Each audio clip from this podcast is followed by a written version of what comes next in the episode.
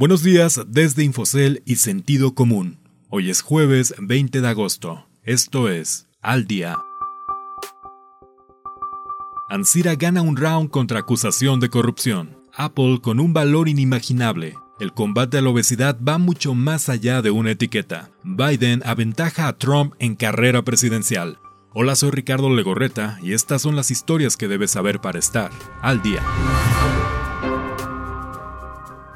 Amparo en la tempestad. En medio de la vorágine generada por las declaraciones como testigo del exdirector general de Petróleos Mexicanos, Emilio Lozoya, uno de los implicados en el caso de la compra agronitrogenados, el empresario Alonso Ancira, recibió el amparo de la justicia a una orden de aprehensión que lo mantiene bajo libertad condicional en España. El presidente de Altos Hornos de México, quien presuntamente vendió a Pemex una planta de fertilizantes a un sobreprecio, obtuvo la protección contra su detención por el supuesto delito de operaciones con recursos de procedencia ilícita. El amparo fue otorgado por violación al debido proceso, ya que la orden de aprehensión habría sido dictada contra un delito que ya habría prescrito.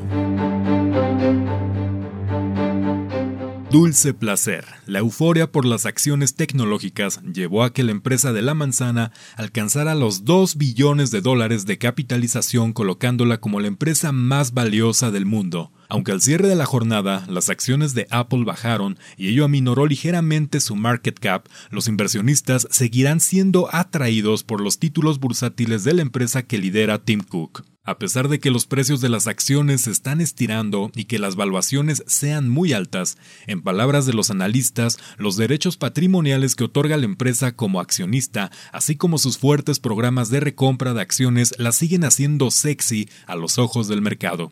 De esta manera, el hecho que haya adaptado su negocio a la era de la pandemia y de debilidad económica también la coloca como una de las grandes favoritas. Ahora solo falta esperar quién será la próxima en acercarse al hito que logró Apple pues Amazon, el titán del comercio electrónico, le anda pisando los talones.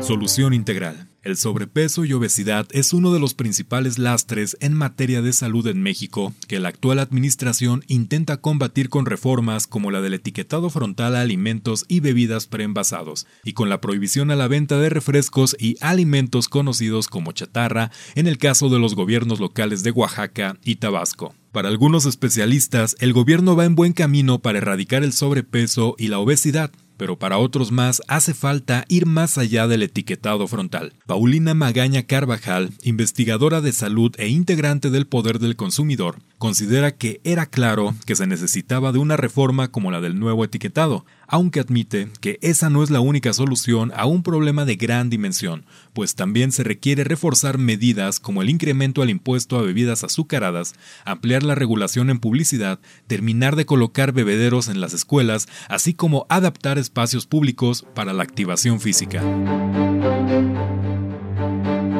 Calentando motores, finalmente Joe Biden fue nombrado como el elegido por el Partido Demócrata para enfrentar en las urnas a Donald Trump en las elecciones presidenciales de noviembre. De acuerdo con las encuestas, Biden arranca la contienda con ventaja en las preferencias electorales frente a Trump, quien está recibiendo críticas por el manejo de la pandemia de COVID-19 en Estados Unidos y por el mal paso de la economía. Claro que para Trump ese dato puede no decir mucho. Hace cuatro años, cuando enfrentó a Hillary Clinton, también llegó a la jornada electoral con desventaja en las encuestas, logrando sobreponerse a ellas. Usted puede consultar estas y otras historias en la terminal de Infocel y en el portal de Sentido Común. Esto fue su resumen noticioso, al día. No deje de escucharnos mañana con las principales noticias de negocios, economía y mercados. Que tenga un excelente jueves.